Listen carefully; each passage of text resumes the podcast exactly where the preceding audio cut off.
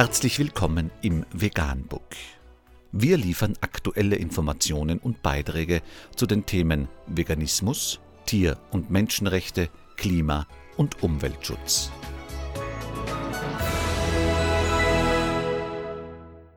Dr. med Ernst Walter Henrich am 21. Juli 2019 zum Thema Professor Schrödel.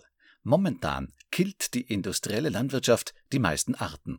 Und wenn man das nicht abstellt, dann bringt Klimaschutz nichts.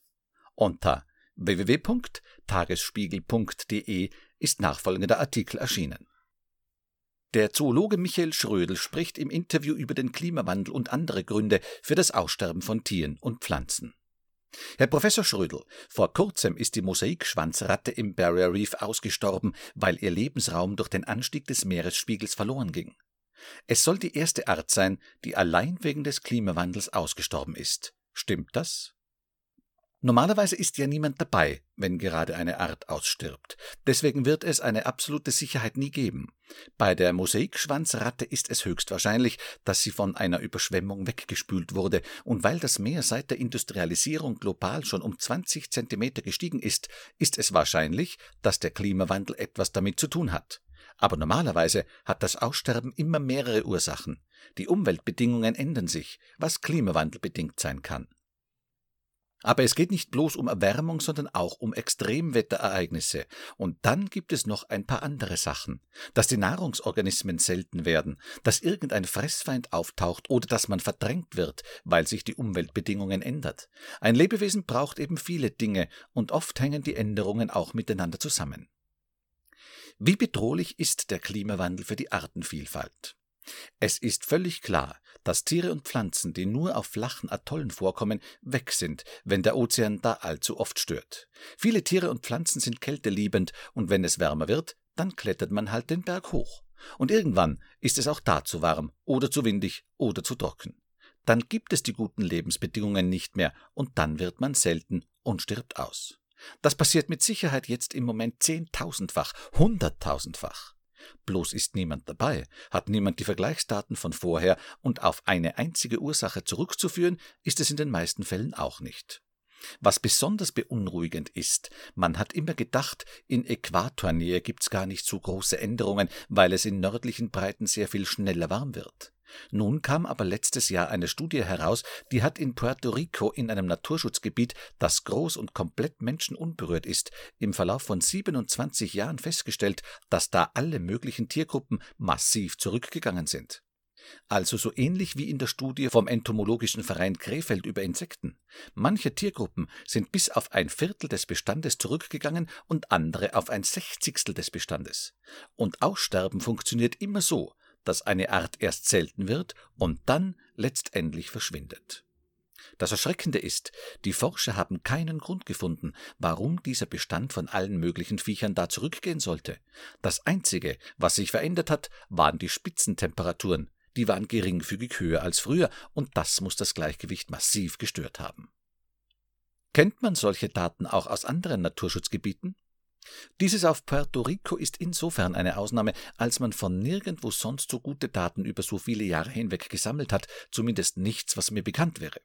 Der Rückgang der Tierwelt war eine Überraschung für alle, die sich mit dem Thema beschäftigen. Das wird im Amazonasbecken genauso passieren wie im Kongo-Urwald und in Südostasien.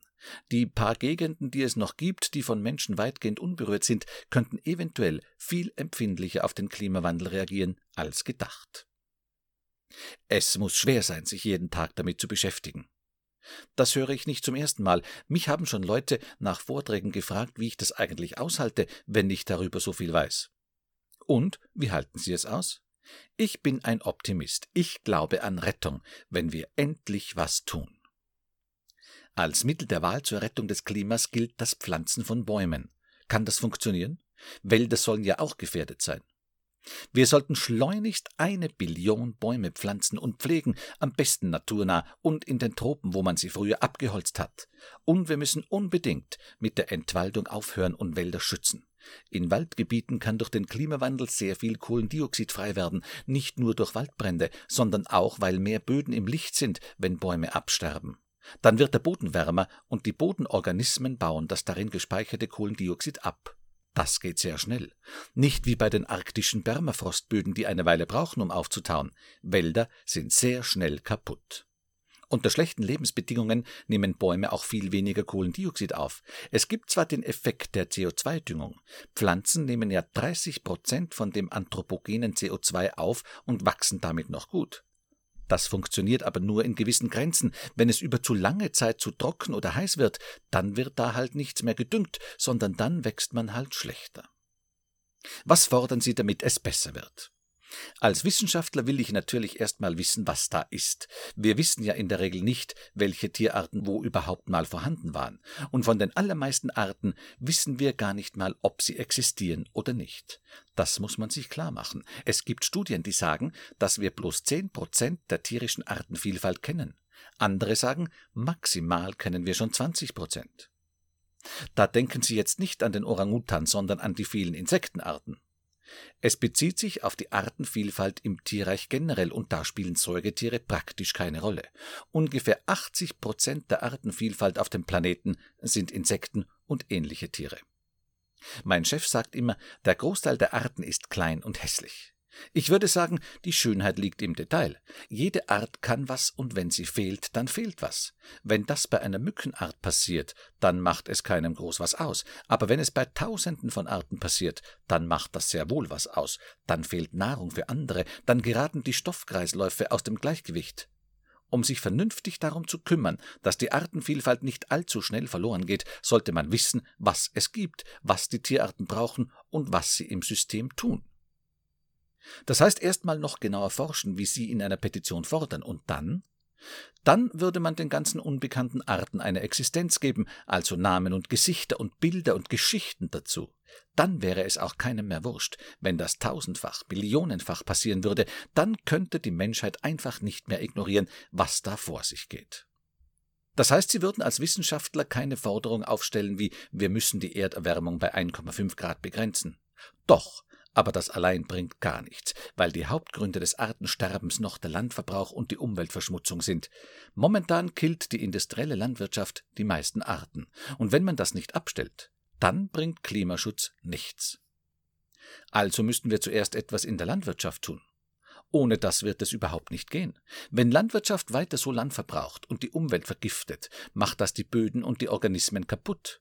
Das hat Auswirkungen weit über die eigentlich besprühte Fläche hinaus. Über Gewässer und Wind werden die Pestizide überall hin verbreitet. Es ist eine reine Illusion, dass sie lokal verwendbar sind.